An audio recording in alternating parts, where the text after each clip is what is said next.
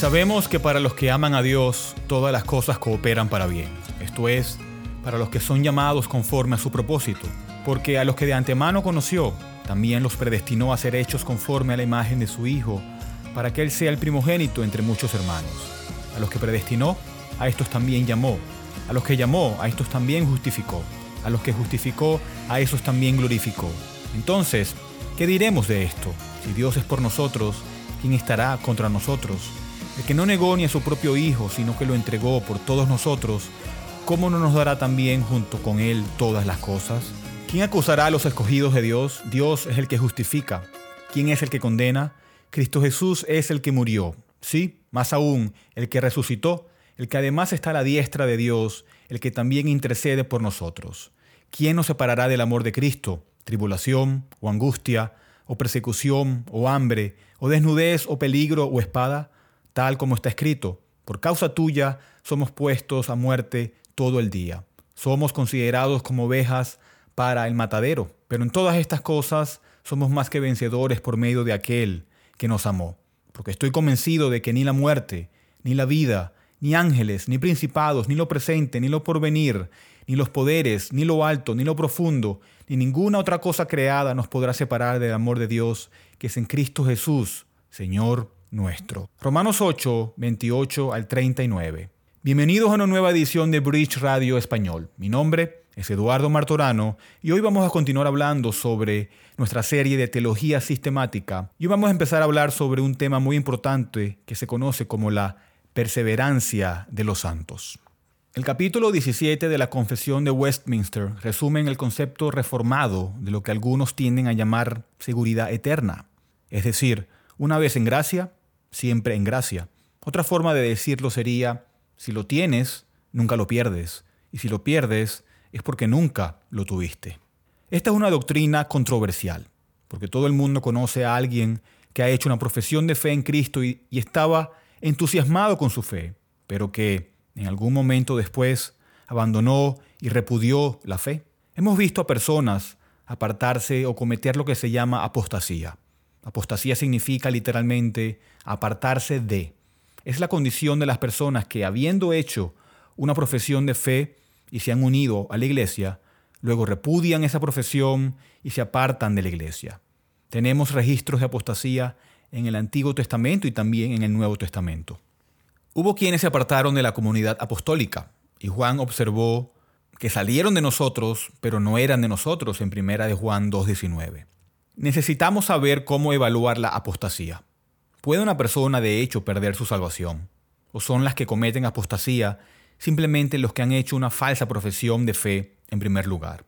Esta situación es similar a la que se describe en la parábola del sembrador en Lucas 8, del 4 al 15.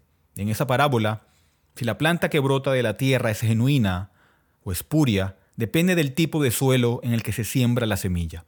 La planta espuria brota rápidamente, pero es ahogada por las espinas o se queda sin raíces y muere bajo el calor del sol.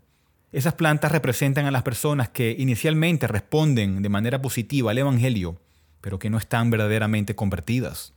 Jesús advirtió a sus contemporáneos, este pueblo me honra con sus labios, pero su corazón está lejos de mí. Mateo 15:8. Las personas a menudo hacen una profesión de fe sin poseer una fe auténtica. Por una buena razón, hablamos de la perseverancia de los santos, no de la perseverancia de todos los que profesan la fe. Cuando usamos el término santo, no estamos hablando de santos católicos romanos como Agustín. Más bien, estamos usando el término santo de la manera en que se usa en el Nuevo Testamento. Todos los creyentes son llamados santos en el Nuevo Testamento, no porque hayan alcanzado un super nivel de espiritualidad o justicia, sino porque son aquellos a quienes el Espíritu Santo ha regenerado, consagrado y obrado dentro de ellos para su santificación. Los santos son los elegidos, los verdaderos creyentes, los que han sido redimidos por Cristo y han sido regenerados por el Espíritu Santo. Los que perseveran son los que son verdaderamente santos, es decir, los que son verdaderamente creyentes, los que se cuentan entre los elegidos. Todos los que son elegidos llegan a la fe y son preservados en ese estado de fe hasta el final de sus vidas. La meta y el propósito de la elección se realiza completamente en ellos. Dicho esto, a modo de introducción, Veamos cómo esta doctrina es expuesta por la Confesión de Fe de Westminster.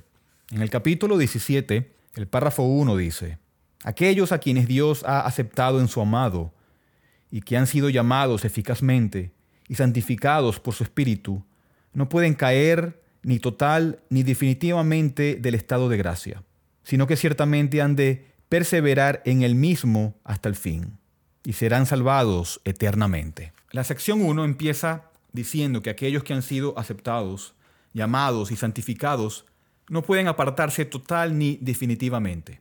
Esto no significa, sin embargo, que un verdadero creyente sea incapaz de una caída parcial o de un estado temporal de apostasía. La palabra clave aquí son total y definitivamente. La doctrina de la perseverancia no enseña que una vez que una persona se convierte en un cristiano genuino, nunca retrocede ni se desvía del camino de la justicia. Las exhibiciones clásicas, por supuesto, son David en el Antiguo Testamento y Pedro en el Nuevo Testamento. David era un hombre conforme al corazón de Dios, un creyente que fue redimido, era un hombre regenerado y sin embargo, en su estado de gracia, cayó en el sórdido pecado del adulterio, así como en el asesinato por poder, por lo que su caída fue radical, con graves consecuencias para toda la nación. Cuando Natán confrontó a David y el Espíritu lo convenció de su pecado, David se convirtió en un modelo de arrepentimiento y restauración, de modo que su caída no fue ni total ni definitiva. Piensa ahora en la diferencia entre Pedro y Judas en el Nuevo Testamento. Tanto Pedro como Judas eran discípulos que habían seguido a Cristo. Cada uno hizo una profesión de fe y cada uno parecía estar convertido.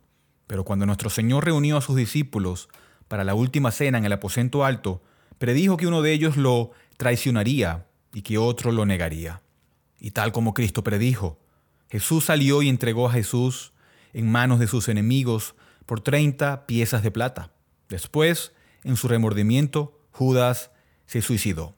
En su oración del sumo sacerdote, Jesús dijo que él había preservado a todos los que el Padre le había dado y que ninguno de ellos se perdería, excepto Judas, quien era el hijo de perdición. Juan 17, 11 y 12.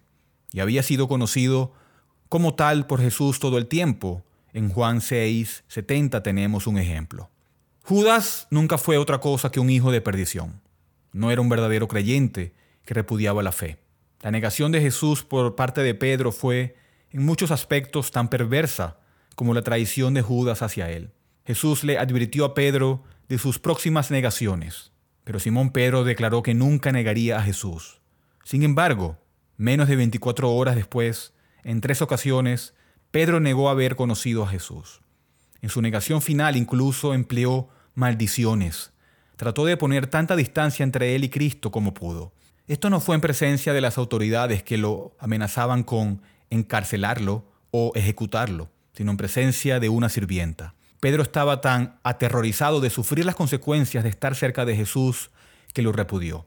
Pero después de que Pedro hizo la tercera negación, Jesús, siendo sacado del tribunal encadenado, miró hacia arriba y sus ojos se encontraron con los de Pedro. Lucas 22, 61. Jesús no necesitó decir una palabra. En el aposento alto, cuando Jesús predijo que Simón Pedro lo negaría, Jesús también dijo, Simón, Simón, mira que Satanás los ha reclamado a ustedes para zarandearlos como a trigo. Es decir, eres un blanco fácil para Satanás. Me dices que no me negarás, pero yo sé quién eres. Yo sé lo que Satanás hará contigo y te derribarás como polvo. Pero Jesús continuó, pero yo he rogado por ti para que tu fe no falle. Y tú, una vez que hayas regresado, fortalece a tus hermanos. Nos preguntamos por qué Jesús no le dijo lo mismo a Judas. Más bien, Jesús le dijo a Judas, lo que vas a hacer, hazlo pronto, en Juan 13, 27, y lo despidió. No es que a Jesús no le importara a Judas, pero sabía que Judas no era uno de los que el Padre le había dado. Sabía que Pedro era uno de los dones que el Padre le había dado. Uno por el que iba a morir y que iba a ser redimido por su muerte. Sabía que los planes y propósitos del Padre se cumplirían. Sabía que Pedro iba a caer de una manera seria y radical, pero también sabía que no sería total ni definitivo. Así que le dijo a Pedro, una vez que hayas regresado, fortalece a tus hermanos. Uno de los aspectos más significativos de la perseverancia es la intercesión de Cristo. En la oración del sumo sacerdote, Jesús oró para que el Padre guardara a sus escogidos de la caída. Juan 17:11. Perseveramos solo porque Dios en su gracia y poder nos preserva. En nosotros mismos, cada uno de nosotros es capaz de caer grave y radicalmente, como vimos en la vida de David y en la vida de Pedro. Incluso, como criaturas regeneradas, somos capaces de caer completa y definitivamente si se nos deja a nosotros mismos. Pero Dios no deja a su pueblo a su suerte. El Señor intercede por nosotros constantemente para que no caigamos. Así como Cristo oró por Pedro, Él también intercede por nosotros. Él oró por sus discípulos en el aposento alto y Él ora por nosotros también. Él dijo, no pido solamente por estos, sino también por los que creerán en mí por la palabra de ellos. Versículo 20. Incluso ya en la oración del sumo sacerdote que se registra en Juan 17, Cristo comenzó su ministerio intercesor por nosotros, orando para que fuéramos preservados. Por lo tanto, los creyentes no pueden apartarse total ni definitivamente del estado de gracia, sino que ciertamente perseverarán en Él hasta el fin y serán salvos eternamente. El párrafo 2 de la confesión de Westminster, en el capítulo 17, continúa diciendo, Esta perseverancia de los santos depende no de su propio libre albedrío, sino de la inmutabilidad del decreto de elección, que fluye del amor gratuito e inmutable de Dios el Padre, de la eficacia del mérito y de la intercesión de Jesucristo, de la morada del Espíritu y de la simiente de Dios que está en los santos, y de la naturaleza del pacto de gracia, de todo lo cual surge también la certeza y la infalibilidad de la perseverancia. Nuestra confianza en nuestra perseverancia no descansa en nosotros ni en el ejercicio de nuestra voluntad. A pesar de que tenemos una voluntad cambiada y liberada en Cristo, hay suficiente remanente de pecado que todavía somos vulnerables a la tentación. Abandonados a nuestra débil voluntad, no perseveraríamos. ¿Dónde reside nuestra confianza? Nuestra perseverancia depende, en primer lugar, de la inmutabilidad del decreto de elección. Podríamos ver esto de manera abstracta y decir que nuestra perseverancia es una cuestión de deducción lógica de la teología calvinista. Sin embargo, eso es solo un aspecto de la situación y es engañoso pensar que nuestra confianza se basa simplemente en una deducción lógica. En lo que realmente se basa es en el carácter de Dios. La doctrina de la inmutabilidad de Dios no es solo un concepto abstracto a partir del cual se pueden hacer deducciones lógicas es parte de la revelación de la palabra de Dios que nos dice quién es Dios y cómo es. Cuando descansamos en la inmutabilidad de Dios, eso significa que Dios es consistente, que Él es constante y digno de confianza, y que Él no tiene un plan B. Los seres humanos tenemos un plan B porque nunca sabemos con certeza si nuestro plan A va a funcionar. Pero Dios no necesita un plan B porque nunca ha tenido y nunca tendrá un plan que falle. Él tiene un propósito eterno que está ejecutando en su plan de salvación para su pueblo, para los elegidos. Desde la fundación del mundo, Él ha conocido a su pueblo y lo ha escogido para ser salvo en Jesucristo. Habiendo hecho ese decreto desde toda la eternidad, Él no va a cambiar de opinión. Pedro escribió que debemos confirmar nuestro llamamiento y elección, en 2 de Pedro 1.10. Ese es uno de los sistemas de apoyo más importantes para nuestra peregrinación cristiana y santificación. Necesitamos saber si estamos en estado de gracia. Si sabemos que estamos en estado de gracia ahora, entonces podemos estar seguros de que vamos a permanecer en ese estado de gracia mañana, pasado mañana y para siempre, porque el llamado de Dios no cambia. Él no cambia de opinión. Una vez que Él ha puesto nuestra salvación en movimiento, el resultado final está asegurado. Eso fue lo que Pablo escribió a los filipenses el que comenzó en vosotros la buena obra, la perfeccionará en el día de Jesucristo. Filipenses 1:16. Él promete terminar lo que comienza. Lo primero de lo que depende nuestra perseverancia, según la confesión, es la inmutabilidad del decreto de elección de Dios. En segundo lugar, nuestra perseverancia fluye del amor libre e inmutable de Dios Padre. El amor con el que Dios nos ama en su elección eterna de nosotros es completamente gratuito y no se basa en ningún mérito o justicia prevista en nosotros. Así como sus decretos son inmutables, así también este amor con el que nos ama es inmutable. Él no cambiará de opinión ni de corazón. ni de carácter, porque es un Dios leal al pacto. La palabra hebrea Geset se traduce con frecuencia como bondad amorosa o misericordia, y de eso se trata la historia de Oseas, que lo pone como un amor inquebrantable. Y Pablo tenía esto en mente cuando nos dio la cadena de oro en Romanos 8, 29 al 30, porque a los que de antemano conoció, también los predestinó, y a los que predestinó, a esos también llamó, y a los que llamó, a esos también justificó, y a los que justificó, a esos también glorificó. Nuestra salvación comienza con la presencia y termina con la glorificación. A los que Dios amó de antemano, también los predestinó. El amor leal de Dios es lo más asombroso de la fe cristiana. Provocó el asombro apostólico de Juan, quien exclamó, Mirad qué amor nos ha dado el Padre para que seamos llamados hijos de Dios. Y así somos. En 1 de Juan 3.1. Este es un amor que no nos dejará ir, porque es un amor que es eterna e inmutablemente leal. Cuando Dios nos salva, nos salva, pase lo que pase. No importa cuánto lo decepcionemos o cuánto no logremos perseverar por nuestra cuenta. Él nos ha dado un amor que no nos dejará ir. Para nuestra preservación, Dios se ha apoderado de nosotros.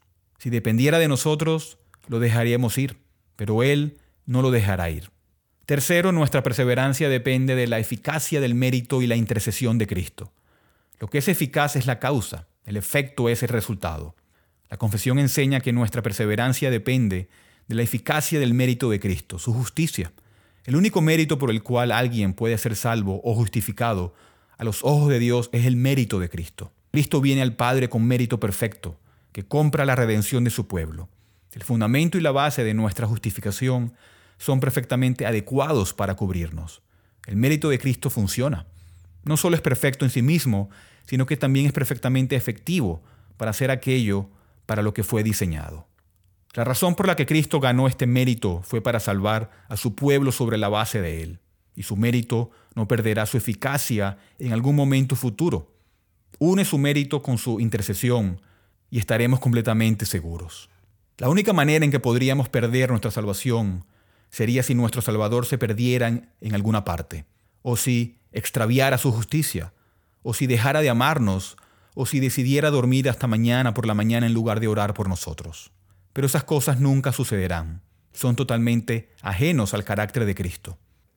El párrafo 3 de la Confesión de Westminster en el capítulo 17 continúa diciendo, No obstante, es posible que los creyentes, por las tentaciones de Satanás y del mundo, por el predominio de la corrupción que queda en ellos y por el descuido de los medios para su preservación, caigan en pecados graves y por algún tiempo permanezcan en ellos, por lo cual atraerán el desagrado de Dios, contristarán a su Espíritu Santo, se verán excluidos en alguna medida de sus gracias y consuelos, tendrán sus corazones endurecidos, sus conciencias heridas, lastimarán y escandalizarán a otros y traerán sobre sí juicios temporales.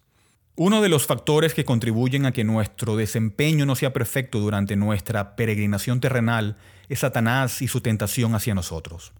Cuando Jesús predijo la traición de Judas, le dijo, lo que vas a hacer, hazlo pronto, y lo despidió. Cuando predijo la negación de Simón Pedro, le dijo, Simón, Simón, esta repetición de la forma personal de dirigirse era enfática, pero también comunicaba una profunda intimidad personal. Era una forma afectuosa de dirigirse a Jesús con la que le decía, Simón, por muy fuerte que creas lo que eres, y por lo mucho valiente que te sientas, por más santificado que presumas de ser, serás un blanco fácil para el tentador cuando venga a ti. Es por eso que tenemos estas advertencias en las Escrituras. El que piensa que está firme, mire que no caiga. Primera de Corintios 10:12. Tu adversario el diablo merodea como león rugiente buscando a quien devorar. Primera de Pedro 5.8. Y sin embargo, el que está en vosotros es mayor que el que está en el mundo. Primera de Juan 4.4. Resistid al diablo y huirá de vosotros. Santiago 4.7. Satanás no limita sus tentaciones a los paganos.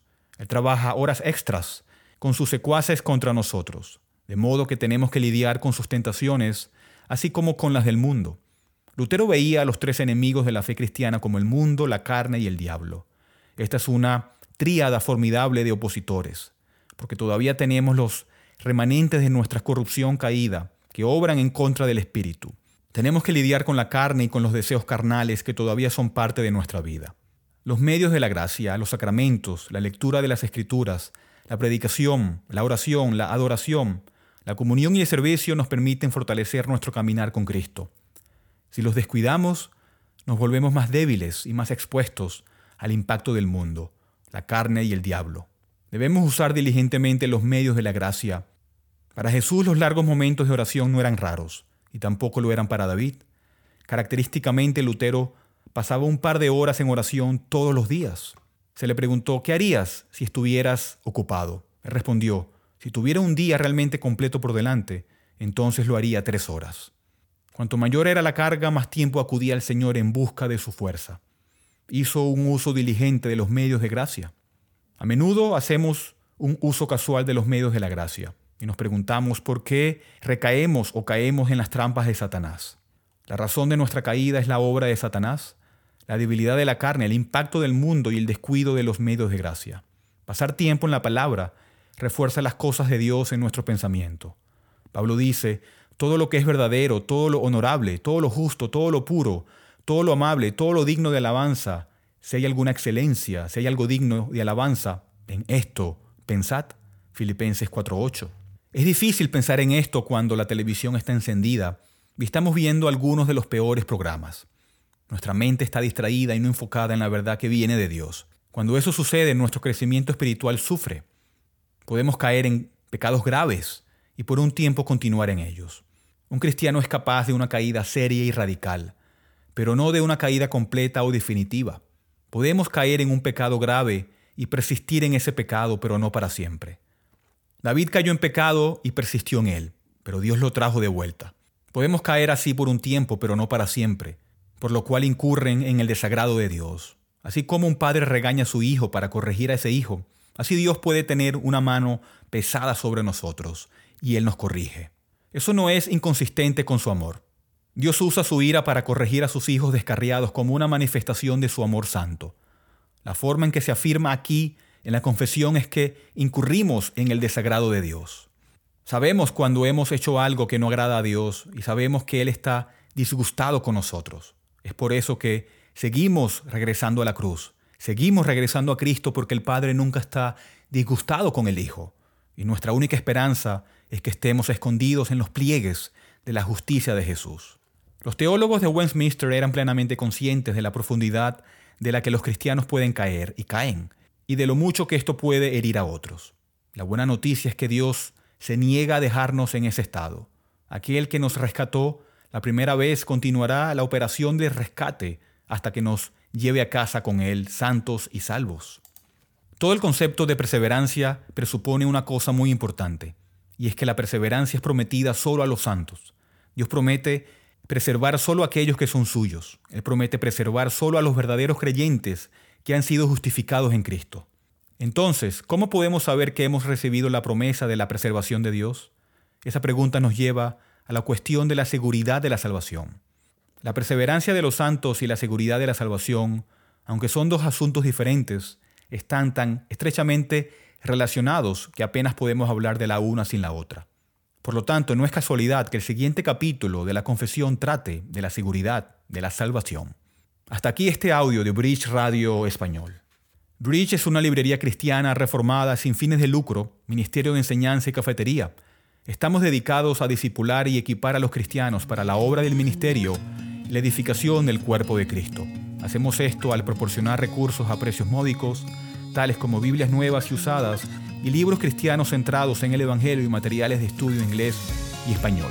Por favor, considera apoyar a Bridge Ministries a través de una donación única o mensual, ya que esto nos permite continuar nuestro alcance local e internacional a través de nuestros estudios bíblicos, conferencias y Radio Bridge. Puede donar y encontrar más información sobre nosotros visitando nuestro sitio web en bridgemilnaredo.org. Y termino con la primera pregunta del Catecismo Menor de Westminster que dice, ¿cuál es el fin principal del hombre? Responde, el fin principal del hombre es glorificar a Dios y gozar de Él para siempre. Gracias por escuchar.